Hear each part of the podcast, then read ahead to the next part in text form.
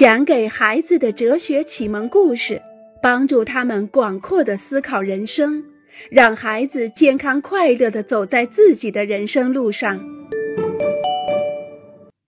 停止，这是隐私。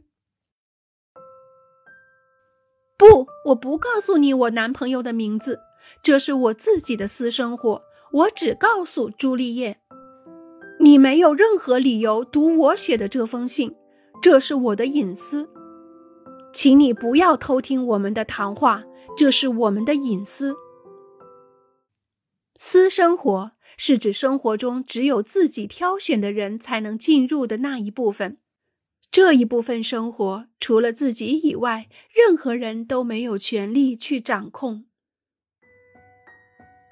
警察吹哨了，马林把车停在路边，把车窗摇下。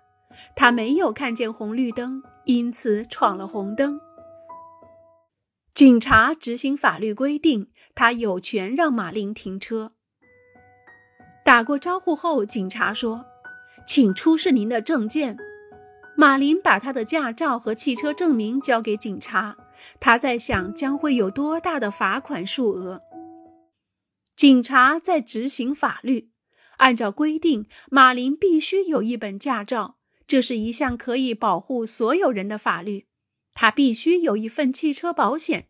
这项法律既可以保护他，也可以保护其他人。他还需要出示一张汽车注册证明，以证明他的车不是偷来的。您结婚了吗？警察问道。停止，这是隐私。您有孩子吗？停止，这是隐私。您有宗教信仰吗？停止，这是隐私。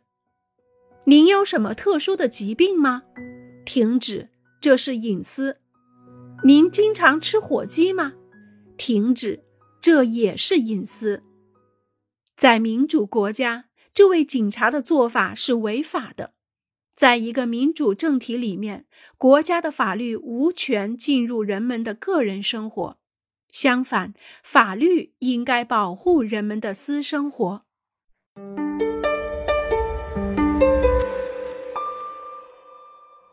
警报！警报！假设人们通过了一项可以控制人们私生活的法律，例如强迫人们到市政府汇报自己得了什么疾病，禁止人们星期五吃肉，禁止听说唱乐。睡觉必须不穿衣服，等等。警报！警报！民主已经岌岌可危。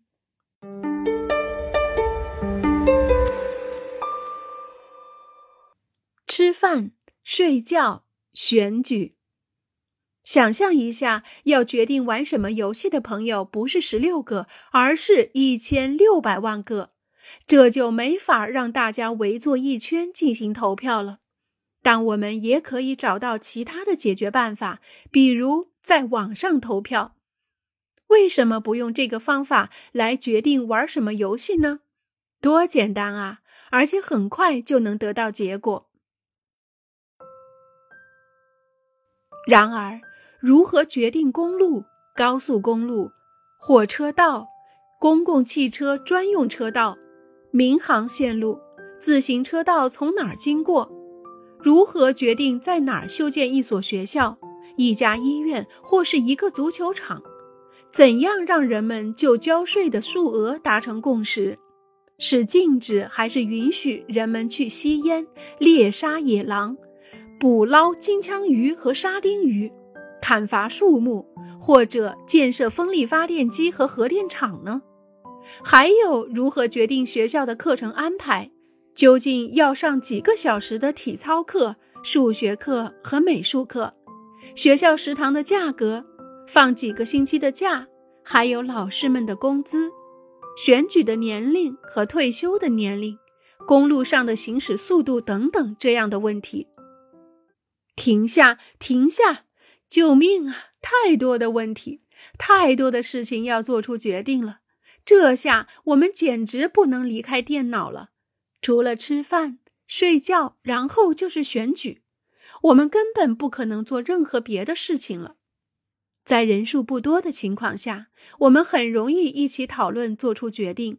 可是，当法国有六千万人口，巴西有两亿人口，印度有十多亿人口时，我们怎样才能做出决定呢？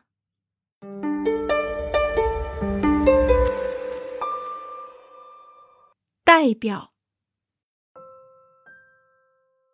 这个星期食堂的饭菜真是糟糕透顶。星期一，腰子和水煮苦菊；星期二，凤爪加萝卜；星期四，虾味奶油面团加菜花；星期五，冷鳕鱼块加菠菜。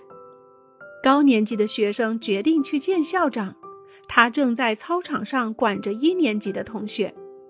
校长，我们想，您看过食堂的菜单吗？为什么他们从来不做意大利面？还有比萨饼，也必须要加上鲜的豆角，还有薯条。您忘记了薯条了？还有甜点方面，您知道寿司吗？校长举起双臂。好啦好啦，我什么也没听懂。你们不是有班级代表吗？让他们明天下午四点三十到我的办公室来吧。可怜的校长，他被一连串的问题、诉求和提议搞得昏头转向。我们理解为什么他让同学们派代表来，这些代表将以所有同学的名义和校长谈话。很显然，当我们有几百万人的时候，也需要这样的代表。这就是为什么人们要举行选举。参加竞赛的人们就是为了征求人民的同意，成为他们的代表。这些被选出来的人，这些市长、市议员、省议员、众议员、参议员、总统，并不因此成为比他人高一等的人。在几年的任期里，他们要对选民赋予他们的责任负责。他们是在为人民工作。为了全体人民的利益工作。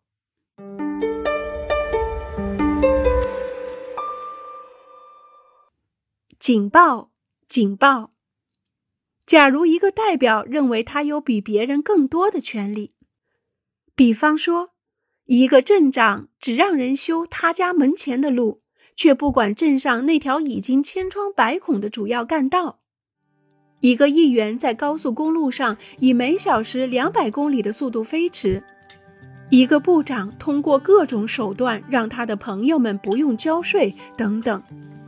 警报！警报！民主已经岌岌可危。